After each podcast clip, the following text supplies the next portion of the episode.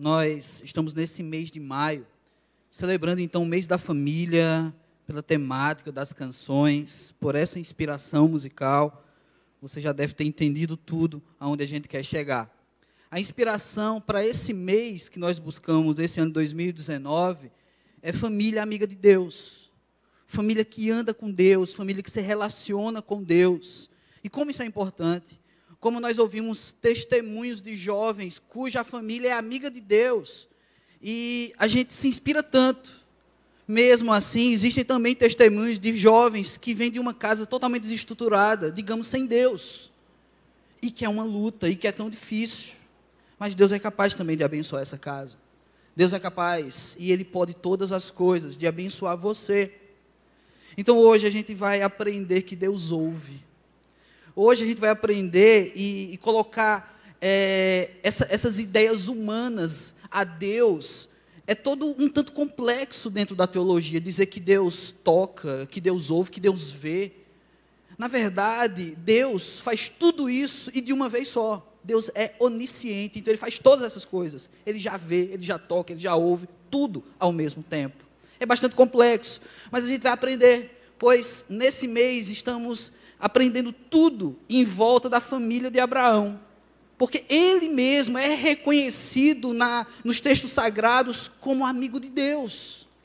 Mas o mesmo texto que diz que ele é amigo de Deus, diz o motivo pela qual ele é amigo de Deus. Porque ele obedeceu. E é uma luta obedecer, irmãos. A gente quer que Deus nos ouça, mas nem sempre a gente está preparado para ouvir Deus. Nem sempre a gente está pronto para ouvir Deus, porque muito daquilo que Deus tem para nos dizer é um chamado a sair da posição que estamos, é um chamado a mudar uma escolha que fizemos, uma péssima escolha, e tirar a gente de uma posição a qual nós escolhemos, e muitas vezes achando que estamos certos. É difícil, é difícil ouvir. E nós temos que aprender cada vez mais a ouvir Deus, para assim obedecer Deus e também sermos considerados amigos de Deus e nossa casa, nossa família ser considerada amiga de Deus. Para isso é necessário algumas crises. Quem me conhece já ouviu essa palavra. Eu gosto de usar essa palavra crise. É, as minhas crises começaram no início da minha conversão. Tantas coisas aconteceram. Eu gosto da analogia da, da árvore que quando a semente cai no solo, naturalmente ela precisa passar por uma crise para virar um broto, ela morre, a semente morre para dar vida a um broto. E esse broto vai passar por várias crises no seu crescimento. E quando já é árvore frutífera, ele vai ter tempos de muita folhagem, tempos com menos folhagem, tempo de flores, tempo que as flores se transformam em frutos, tempo que o fruto ele já está tão bom que ele precisa cair. Tudo são fases, tudo são crises, são mudanças. E quando o fruto cai, ele passa por uma crise, porque se ninguém o consumir, ele ali vai morrer na terra vai abrir, dar lugar à semente e a semente vai começar uma nova crise. Então, crises são períodos de mudança, pelo menos na vida do crente deve ser. Muita gente entra numa crise e fica nela, não consegue mais sair. E aí a gente precisa de apoio, de auxílio, para na crise tirar o S. Crie, seja criativo. Realmente consiga sair dessa situação. Graças a Deus. Graças ao nosso bom Deus, que nós temos um Deus totalmente criativo. Um Deus que nos ajuda a sair das nossas crises. E agora eu quero compartilhar com os irmãos uma crise pessoal, antes da gente entrar no texto. No início da minha fé, eu tive uma crise com Deus, que foi exatamente o porquê de eu ter tomado uma decisão por Cristo Jesus apenas após 21 anos de idade. Se você foi criado dentro da igreja, Louvado seja Deus por isso. Mas eu passei mais de duas décadas sem conhecer genuinamente a Cristo. E quando realmente eu sou alcançado por Cristo Jesus, eu digo, mas Senhor, por que não me alcançou antes? Por que só agora? Porque toda a minha casa ainda não te conhece. E eu comecei a concatenar coisa de gente, né, coisa de ser humano, pensando, rapaz, imagina se eu tivesse me convertido aos cinco anos de idade, toda a minha casa hoje já estaria como se fosse eu que fizesse isso. Claro que não é, é Deus. E a minha crise era que eu tinha desperdiçado mais de 20 anos da minha vida. Mas guarda essa crise aí. eu desenvolvi uma segunda crise que é fruto dessa. E com todo respeito, irmãos, eu já venci essa crise, viu? Porque eu sei que essa igreja trabalha muito com as crianças. Mas eu tinha dificuldade em crer na conversão de crianças. Eu tinha dificuldade. Isso fazem muitos anos. Essa crise foi vencida em 2009, há 10 anos atrás.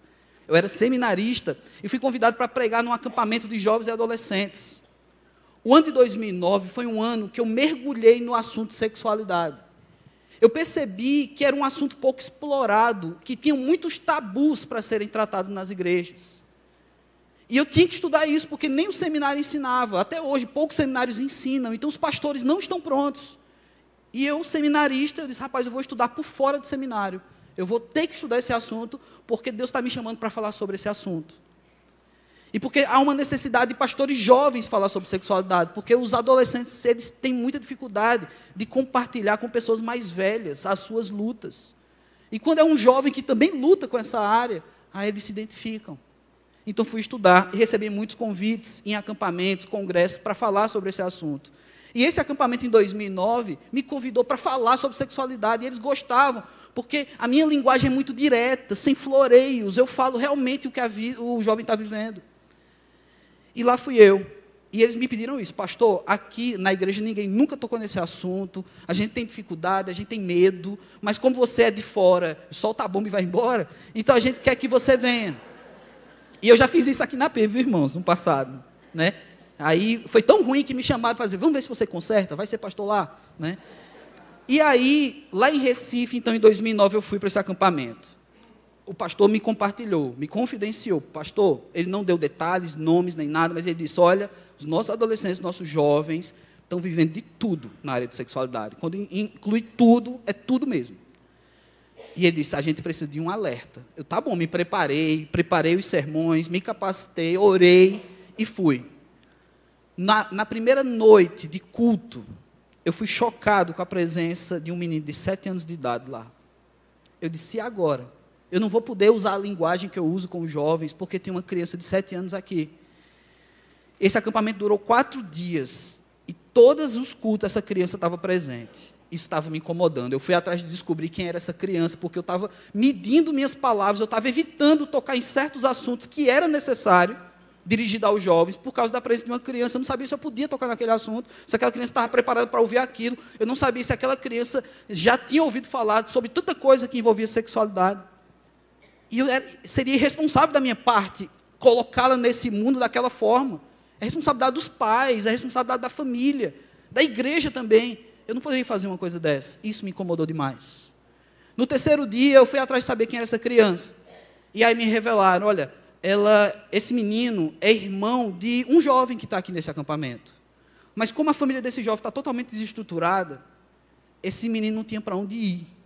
E para o jovem participar desse acampamento, ele tinha que trazer o irmão dele. Por isso que ele está aí participando. Eu digo, mas minha gente, arruma alguma coisa para esse menino fazer. Sabe, traz um videogame, sei lá, joga ele no lago, para ele brincar com os patos, para ele brincar com os patos. Porque vai parecer muito pesado minha fala, né? Porque tinha patos lá, quem sabe eles devoram o menino. E aí, esse menino me incomodava demasiadamente. Isso é uma crise. Quando chegou na última noite, e que normalmente em acampamentos é uma noite que o pessoal já está bem quebrantado, a gente chama o pessoal à frente. E um dos convites que eu fiz era para uma decisão por Cristo Jesus. Esse menino veio também, foi um dos primeiros a vir. Gente, isso me incomodou tanto. Sete anos de idade, esse menino vem à frente. Será que ele está brincando comigo? Será que ele sabe por que eu chamei aqui à frente? E nisso a dinâmica continua. Eu continuei convidando e vieram muitos jovens à frente. E aí, naquele momento, eu chamo a banda para começar a tocar. Eu, incomodado demais, eu fui até o menino, e isso o momento acontecendo, já ia orar. Aí tirei o microfone, me abaixei, que não preciso me abaixar muito, falar com o menino de sete anos. Cheguei para essa criança e disse: Vem cá, você sabe o que você está fazendo? Você sabe que o quão especial é esse momento? Você está brincando comigo? Aí ele, cabeça baixa. Eu disse, rapaz, eu estou falando com você. Não brinque, não, isso aqui é coisa séria. Quando ele levanta a cabeça, ele estava se derramando de chorar. Mas ele chorava que soluçava de choro. E ele disse: Eu sei. E essa é a melhor decisão da minha vida.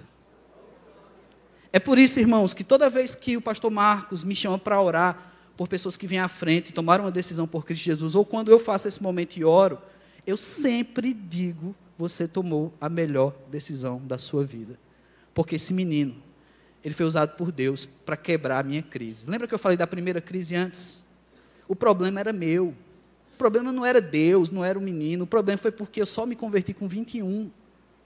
E aquele menino de sete anos me incomodava, porque eu não tive aquela experiência. Aquilo me incomodava, o problema sou eu.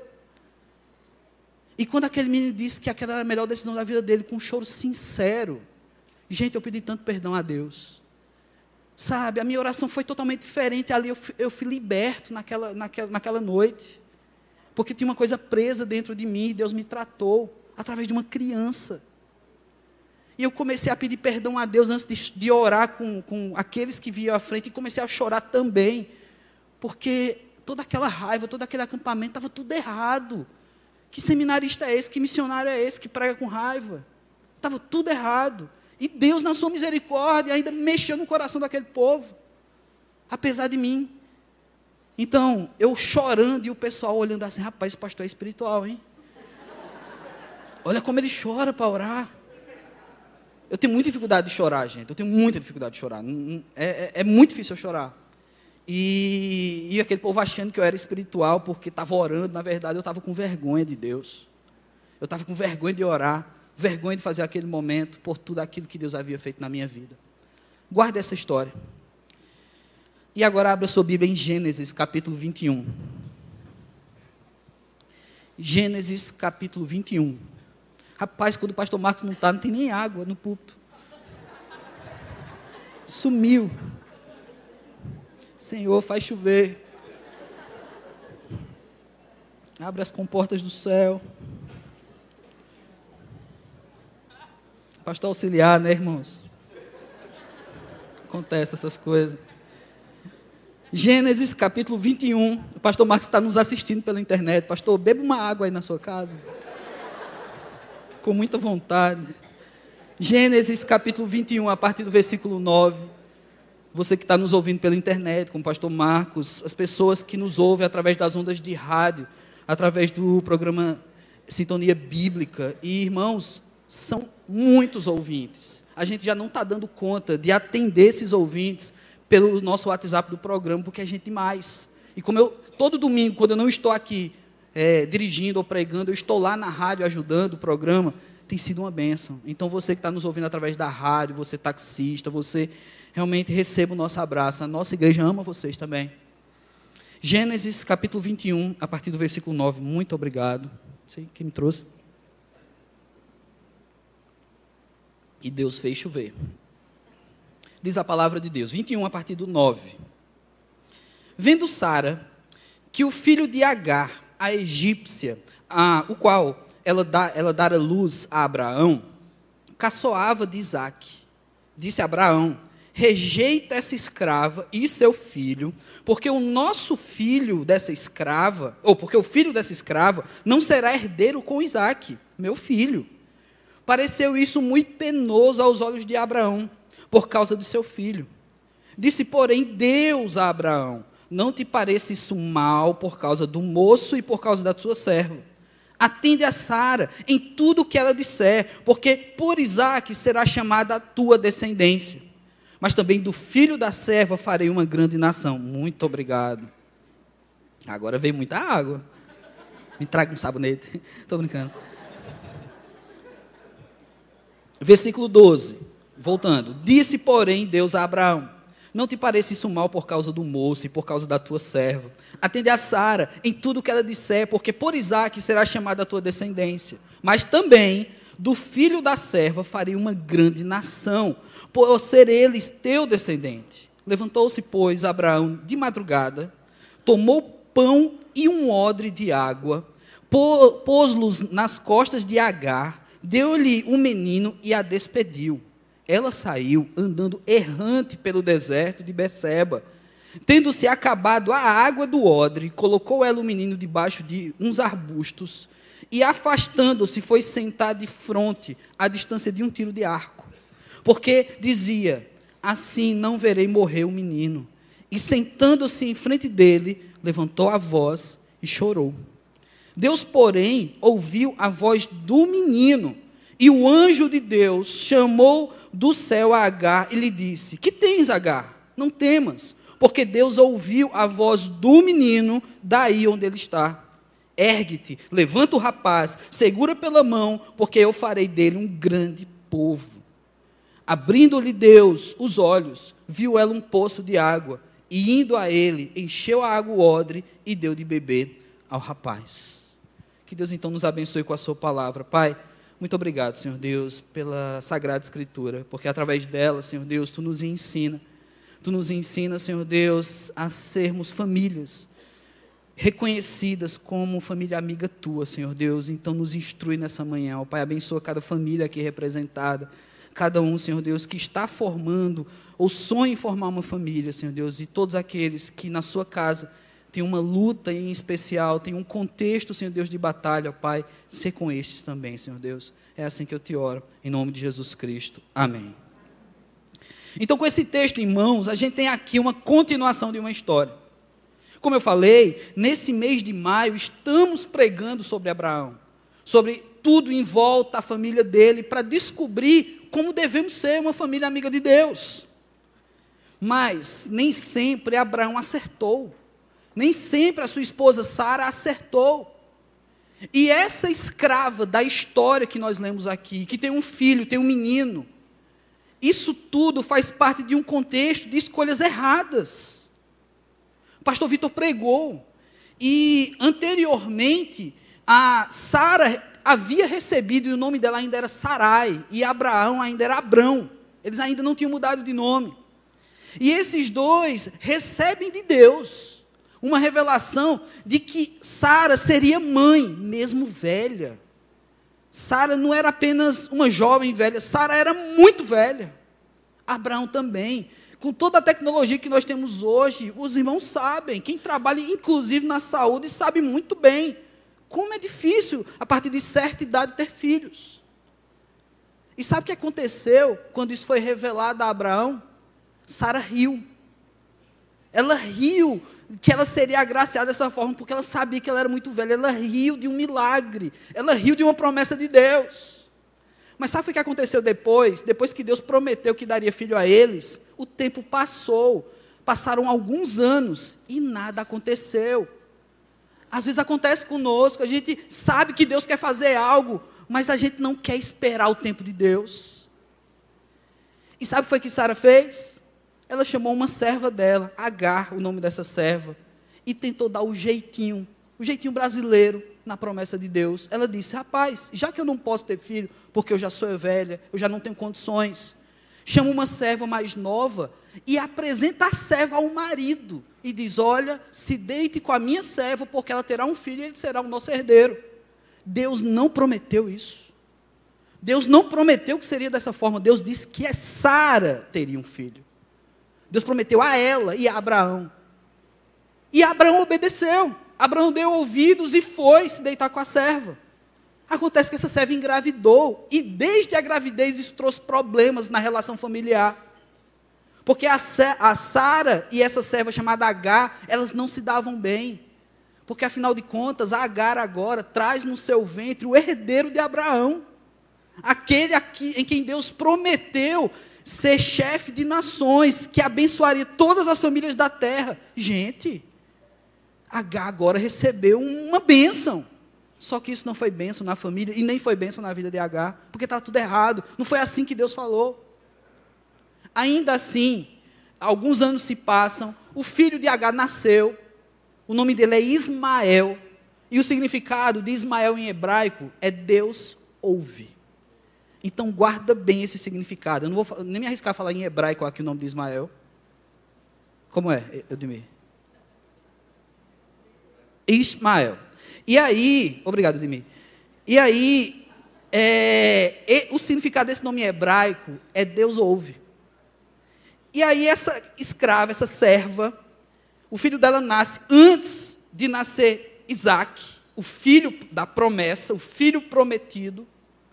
E ele vai sendo criado ali naquele ambiente, mas também um ambiente muito difícil. porque agora o herdeiro já tinha nascido, mas agora Sara engravida e ela tem Isaac. Acontece que até chegar nessa história onde nós chegamos hoje, mantenha sua Bíblia aberta em Gênesis 21, a partir do 9, mantenha sua Bíblia aberta, para você ver se o que eu estou falando está aí mesmo. É, até chegar daqui, Ismael cresceu, Isaac também, mas Isaac era mais novo. E começou a acontecer alguns problemas. Além de acontecer dos problemas entre Sara e a sua serva, H, agora são os filhos que têm problemas. Gente, criança é criança. E o que estava acontecendo aqui é que o filho da serva H estava zombando de Isaac. A Bíblia não é clara qual foi essa zombaria. Mas a gente começa a conjecturar aqui, e eu, que fique bem claro, que eu tô, vou fazer agora é um parêntese, é uma conjectura, de que esse garoto, já chegando na adolescência, quando nasce Isaac, ele, ele sabia que havia uma promessa. Ele seria o herdeiro de Abraão, Ismael. Será que era esse o contexto da zombaria? Será que ele estava ostentando com a outra criança ainda mais nova? Quantas vezes você não já viu uma criança mais velha com as brincadeiras chatas com uma criança mais nova? Quantas vezes criança faz isso? Claro, isso é uma conjectura. O texto só fala que havia uma confusão aqui. Acontece, irmãos, que diante dessa confusão, a partir do versículo que nós lemos, versículo 9, Sara se irrita porque o filho de Agar está zombando do seu filho, Isaac. E o que é, qual é a decisão dela? Vamos colocar essa mulher para fora. Uma mulher com um filho. Sabe que no Antigo Testamento, nessas alturas do campeonato, ainda não existia essa, esse modelo monoparental de família, coisa que é comum nos nossos dias, mães solteiras, viúvas, homens, apesar que homem quando fica viúvo ele quer casar logo, não é? Ah, é muito comum você ver mãe cuidando dos filhos, trabalhando, e não casou novamente. Ela sozinha cumpre com o papel, mas homem ele não consegue. Né? Existe uma explicação científica para isso. Homem é frouxo. Eu estudei muito para descobrir isso. É, é, mas é, na sociedade é muito comum isso, sabe? Que não sirva de uma crítica, porque isso acontece mesmo, é normal. E H, então, ela é despedida da sua, da sua chefe, da sua líder nesse momento. Isso já havia acontecido antes, quando ela ainda estava grávida, no passado. Versículos antes, aqui, capítulos antes, ela, foi, ela seria demitida, ela seria colocada para fora ainda grávida. Olha que situação. Olha o coração de Sara. Gente, colocado para fora aqui, não é sair e pedir emprego, não. Eles moravam no deserto, colocar para fora aqui, e o texto falou aqui, é para sair errante esperando alguma coisa acontecer ou morrer. Uma mulher grávida. Mas Deus mandou ela voltar no passado. E agora o que é que acontece aqui?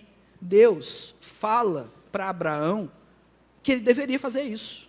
E, em primeiro lugar, nos versículos 9 a 11, a gente identifica aí que Deus vê os absurdos humanos. Deus vê o que o homem é capaz de fazer.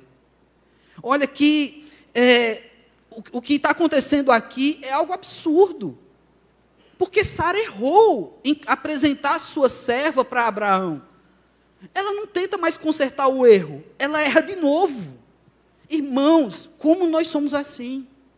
Como às vezes a gente tropeça na nossa caminhada, a gente sabe que errou, e ao invés de voltar, se arrepender, se humilhar e começar tudo de novo, sair da crise, a gente quer consertar com outro erro. Isso é coisa do ser humano, isso é coisa da carne. A gente é assim. Consertar um erro com outro. Consertar um problema com uma mentira. Gente, como o ser humano gosta de fazer isso? Um erro com o outro. Deus vê tudo isso. E Deus viu a situação que estava acontecendo aqui. Deus estava sobre essa casa, sobre essa família. Deus fez promessas para esse povo. Mas esse povo teimoso, e esse coração tão duro e severo faz com que Sara tome essa decisão. Rapaz, esse menino já nasceu e está ainda causando problemas. Expulsa. É a mãe e o filho da nossa casa. Deus vê tudo isso. Deus vê, meu irmão, as suas lutas. Deus vê o que está acontecendo também na sua casa. Se você é um injustiçado, Deus está vendo. Normalmente, o injustiçado, ele assume uma postura de dizer assim: rapaz, ninguém está me vendo. Meu problema ninguém quer saber, está difícil. E às vezes abandona a fé, abandona Deus, porque acha que Deus não vê. Deus é onisciente, Ele vê sim. Se você é um injustiçado, Deus está vendo. Agar foi injustiçada várias vezes. E da outra vez na gravidez, Deus viu e Deus não permitiu que ela fosse embora, Deus mandou ela voltar. Mas agora, esses versículos 9 a 11 nos atesta esse grande erro familiar. Nos atesta que é perigoso tentar consertar um erro com outro erro, ou vários erros. Mas apesar de tudo isso, Deus age apesar dos nossos absurdos. A partir do versículo 12, então você tem Deus agindo, falando a Abraão, se Deus falou, se Deus agiu, é porque ele viu, ele sabia o que estava acontecendo. Porque Abraão, nos primeiros versículos aqui, ele ficou triste por causa do menino. Olha que coisa. A, a, a situação aqui, o contexto, está tão errado que Abraão nem se entristece com uma mulher que seria abandonada. Ele fica preocupado com o menino só, porque é fruto dele. Olha que egoísmo. Esse é Abraão, gente, amigo de Deus. Ele é humano também. E agora Deus chega para ele a partir do versículo 12 e fala com Abraão. E Deus diz: sabe o quê? Que ele não ficasse triste por causa do filho. E Deus diz: sabe o quê? Faça isso que a sua mulher está falando. Coloque a sua serva para fora. Gente, olha o que Deus está fazendo. H é a injustiçada. E Deus está concordando com isso, será? Mas aí Deus fala mais porque através dela eu também farei uma grande nação. Isso tinha que acontecer. Irmãos, quando eu penso na minha conversão, quando eu penso na minha caminhada hoje, depois que eu aprendi muita coisa de Deus, eu sei que houve a necessidade de eu viver 21 anos sem conhecer a Jesus. Havia um projeto de Deus na minha vida. E no projeto de Deus eu tinha que viver 21 anos sem conhecer a Cristo Jesus, mas ele já me conhecia. Deus já sabia quem eu era. E Ele me permitiu viver tudo aquilo porque Ele queria formar um caráter em mim. E caráter esse não foi perfeito e não é. Porque lembra que eu falei, já no seminário eu tinha crises pessoais com Deus. Mas agora voltando, Deus promete a Abraão: olha, não fique triste por causa disso, coloque tua serva para fora, com o filho dela, com seu filho, filho de Abraão, Ismael também, porque eu vou fazer uma grande descendência, uma grande nação com o seu filho, que é Isaac. E Abraão obedece. Agora, não mais a orientação da esposa, mas a orientação de Deus. Gente, tem coisa que Deus faz na nossa vida que parece injustiça. E a gente quer atribuir certas ações de Deus por serem, aos nossos olhos, injusto, aos homens, ou a Satanás, ou a nós mesmos. Às vezes é Deus. Só que a gente não entende, porque a nossa noção de justiça é muito fraca, é muito pequena. A história da casa de julgamento, e eu não vou dar spoiler aqui, a história da casa de julgamento, ela deixa muita gente chocada. Essa história que nós fizemos ano passado e vamos refazer esse ano, porque um dos personagens parece bom, mas no julgamento o destino dele não é bom. E tem gente que fica irritado com isso. Tem gente que chega lá no aconselhamento com a turma da Mônica e diz: Olha, eu não aceito isso. Como é que um homem bom daquele aconteceu isso? Pois é, faltou alguma coisa na vida dele. Faltou a salvação em Cristo Jesus. Faltou entrega total. Faltou ser recebido como família de Deus. Mas é só uma história, é uma encenação. Aqui você tem uma mulher que aparentemente é injustiçada até por Deus. Mas a promessa permanece. Então Deus age, irmãos, apesar dos nossos absurdos. Eu sei que tem gente que às vezes caminha na sua vida cristã carregando culpas que acha que são imperdoáveis. E luta contra isso. E luta achando que nunca vai merecer algo bom de Deus, porque é um injustiçado até de Deus. A exemplo de Agar, nós temos aqui um Deus que age apesar dos nossos absurdos. Só Deus consegue converter pecado em bênção. Só Deus consegue pegar um absurdo humano e dizer: Olha, eu vou fazer uma grande nação através desse menino. Só Deus pode fazer isso. A gente tem que parar também de tentar dar o nosso jeito para as coisas acontecerem. A gente tem que parar de orar e querer fazer as coisas do nosso jeito. Ora e deixa Deus trabalhar, deixa Deus agir. Deixa Deus trabalhar na sua vida, na sua família, na sua casa. Deixa Deus agir através de você, apesar dos seus absurdos. Porque, com certeza, eu não preciso ser aqueles profetas que fazem adivinhação, não é? Se você conhece alguém assim, me apresenta que eu preciso de seis dezenas para essa semana. Irmãos, eu não preciso ser desses profetas para saber que todos nós somos pecadores e que muitos de nós carregam culpas. E que com essas culpas, muitas vezes a gente acha que até é justo ser injustiçado. Que até é de Deus que te aconteça muita coisa ruim. Você acha que é justo tudo isso. Mas deixa eu te falar uma coisa. Às vezes, isso que parece injustiça de Deus aos nossos olhos, já pode ser a bênção de Deus e a gente não sabe. Porque no meio da, da tribulação, no meio daquilo que parece injusto aos nossos olhos, a única coisa que a gente pensa em fazer é dar o nosso jeito, é corrigir do nosso jeito. Tem gente que abandona a fé tentando dar o seu jeito, tem gente que busca outros deuses tentando dar o seu jeito. Tem gente que destrói a própria casa, a própria família, tentando dar o próprio jeito. Irmãos, só tem um jeito, e é o jeito de Deus. Porque Deus vê e Deus ouve, Deus sente, Deus sabe, Deus é onisciente. A partir do versículo 14, então, depois de ver, de Deus ver o absurdo daquela casa, depois de Deus agir porque ele viu o que estava acontecendo ali, mesmo com todo aquele absurdo, Agora você tem Deus enxergando a luta dessa mulher. Porque Abraão obedeceu. E a partir do versículo 14, você tem aqui na história, Abraão se levanta de madrugada, uma coisa que eu acho interessante, né? Vamos fazer uma coisa errada, vamos fazer de madrugada, né? E Abraão se levanta de madrugada, ele pega um pão, a gente não tem aqui o tamanho desse pão, porque essa mulher não tinha destino, irmãos. Ele pega pão, um odre, que é um tipo de cantil feito com pele de animal, enche de água e entrega para a mulher, pega o filho, coloca nas mãos dela e diz: tchau, vai embora. Ele nem explica. Você vê aqui que Abraão sequer fala para Agar, que dizendo: Olha, foi Deus que mandou, porque Deus vai fazer uma grande nação no teu filho. Olha o erro de Abraão, mas nem obedecendo a Deus ele consegue fazer a coisa direito. Deus não havia revelado para Abraão que essa mulher também seria abençoada, que esse filho Ismael ele seria abençoado. Por que ele não falou? Ele simplesmente despede ela com pão e água. E aí na história aqui, a coisa começa a ficar ainda mais triste. É a hora da gente chorar, irmãos. Quando a mulher sai com o filho, acaba o pão, acaba a água. Ela está no deserto. E olha o que essa mãe faz.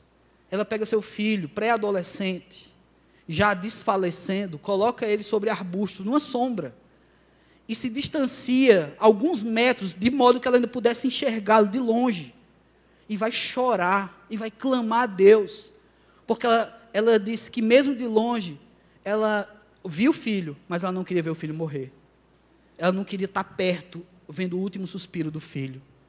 Irmãos, é forte isso. Mas foi promessa de Deus. Deus mandou isso acontecer. Deus mandou uma mãe solteira agora, com uma criança para o meio do deserto. Mas que Deus é esse?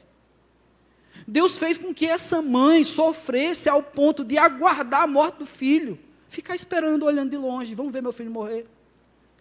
E essa mãe chorou, essa mãe se derramou, porque Deus estava ali também. Deus vê nossas lutas, Deus vê o nosso choro contido, Deus vê a nossa falta de esperança. Falta de esperança, irmãos, dessa mulher não foi pecado. Era o que ela tinha. Na verdade, ela não tinha mais nada. Ela só estava ali esperando a morte chegar. Deus vê nossas lutas, irmãos. Para com esse negócio de que se está demorando é porque Deus me abandonou. Ninguém mais se importa comigo. Deus se importa com você.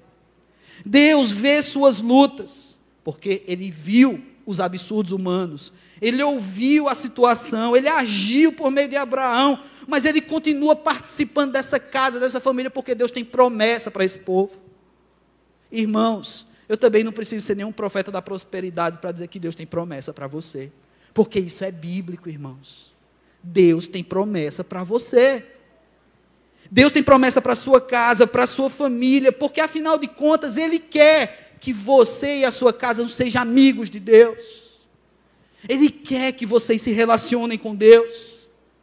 Mas se você não vê para onde correr, se você está como essa mulher esperando algo ruim acontecer, ou algo ruim te aconteceu recentemente, saiba disso. Deus está vendo suas lutas. Deus está vendo o que está acontecendo. Porque são nos versículos 17 a 19 que Deus, que Deus age agora na vida de Agar. E o texto fala, e na minha leitura, pouco antes, eu enfatizei as duas vezes que aparece a, a palavra dizendo assim que Deus ouviu a voz do menino. Gente, nos, nesses versículos 14 a 16, na luta de Agar com seu filho, o texto só narra que Agar saiu e foi chorar, e foi se derramar. Mas de quem foi a voz que Deus atendeu? Qual foi a voz que Deus ficou atento? Foi a voz da criança. Foi a voz do menino. E o texto agora, no versículo 17 e diante, vai falar que Deus ouviu a voz do menino, Deus ouviu o clamor do menino, e agora ele chama Agar, e ele vai falar com ela, ele vai falar o que Abraão não tinha falado, porque Abraão já sabia disso. E Deus fala o quê? Não temas, porque eu vou cuidar de você. Não temas, porque eu estarei contigo. Não temas, porque o teu filho será pai de uma nação também. Irmãos, é a garantia de que a vida dela não ia acabar ali. É a garantia de que aquele menino ia sobreviver. Eu não fico imaginando que H agora se encheu de orgulho porque o filho dela seria grandioso. Eu penso aqui numa mãe simplesmente ficando feliz porque o filho dela seria salvo. E agora, Deus promete para ela, para H, a injustiçada, que às vezes poderiam ser julgados por nós, como até mesmo injustiçada por Deus. Não. O tempo de Deus chegou para a vida dessa mulher. E o tempo de Deus veio no deserto. Você sabe o que significa deserto na Bíblia, né? Vira até jargão de crente. Deserto é dificuldade, é luta. E assim foi na vida dessa mulher. Ela chegou no deserto da vida dela. E o deserto não tinha mais para onde ir. Era só morte certa. Deus ouve o clamor do seu filho. Deus ouve o clamor, a súplica de uma criança. Por isso que eu contei as minhas histórias de crise no começo. Deus usou uma criança para falar comigo. Deus usou aquela criança para mudar o meu coração e entender que Deus age, não importa a idade. Entender que Deus transforma a vida de crianças. Entender e ficar alegre e, e me compadecer de alegria junto a uma família que viu uma criança se convertendo na casa de julgamento ano passado. E que não só foi uma criança, algumas. Deus vê, Deus ouve, Deus age. Às vezes ele quer usar as crianças. Agar, a injustiçada, ela também chorou, também clamou. Não significa que Deus ignorou Agar, mas o que tocou o coração de Deus foi o clamor de uma criança. Irmãos, eis aqui então a importância dos nossos filhos conhecerem Deus. E eu sinto muito porque hoje eu cuido de tantos filhos de crentes nos jovens. Pastor Vitor cuida de outros nos adolescentes. A irmã Dora, sua equipe, cuida de crianças, filhos de crente. E eles têm aprendido tanto com patati e patatá. Eles têm aprendido tanto com a galinha pintadinha. Eles têm aprendido tanto com os brinquedos, as bonecas LOL, não sei o que que eles têm adquirido. Mas as crianças não têm aprendido tanto sobre Deus. Elas não têm aprendido tanto sobre serem amigas de Deus. Às vezes, as crianças é que têm que ensinar para os pais como aquele menino foi usado por Deus para me ensinar.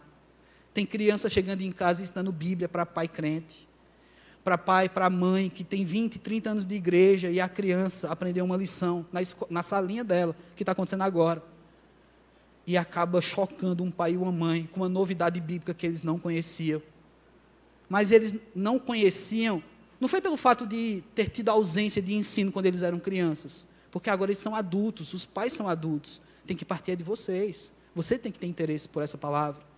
Você tem que ter interesse por ensiná-la aos seus filhos. É, é responsabilidade do pai. Imagina, irmãos, que luta os irmãos que trabalham na educação infantil da nossa igreja, uma vez por semana ensinar conceitos bíblicos ao seu filho, contra outros seis dias na semana que ele recebe uma carga de todos os outros ensinos. Não dá para ganhar, não, essa luta, irmãos. Só pela misericórdia de Deus.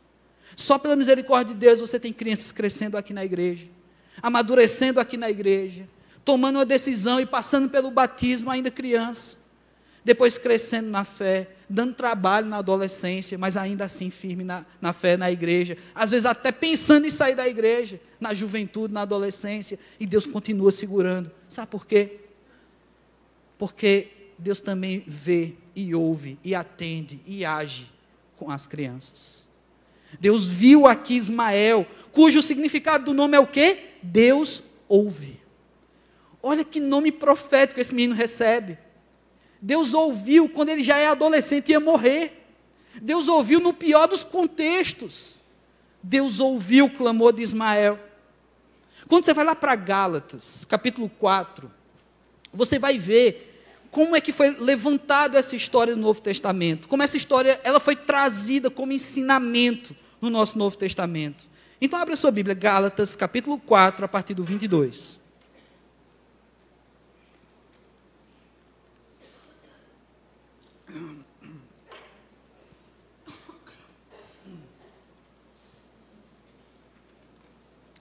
Gálatas 4, a partir do 22.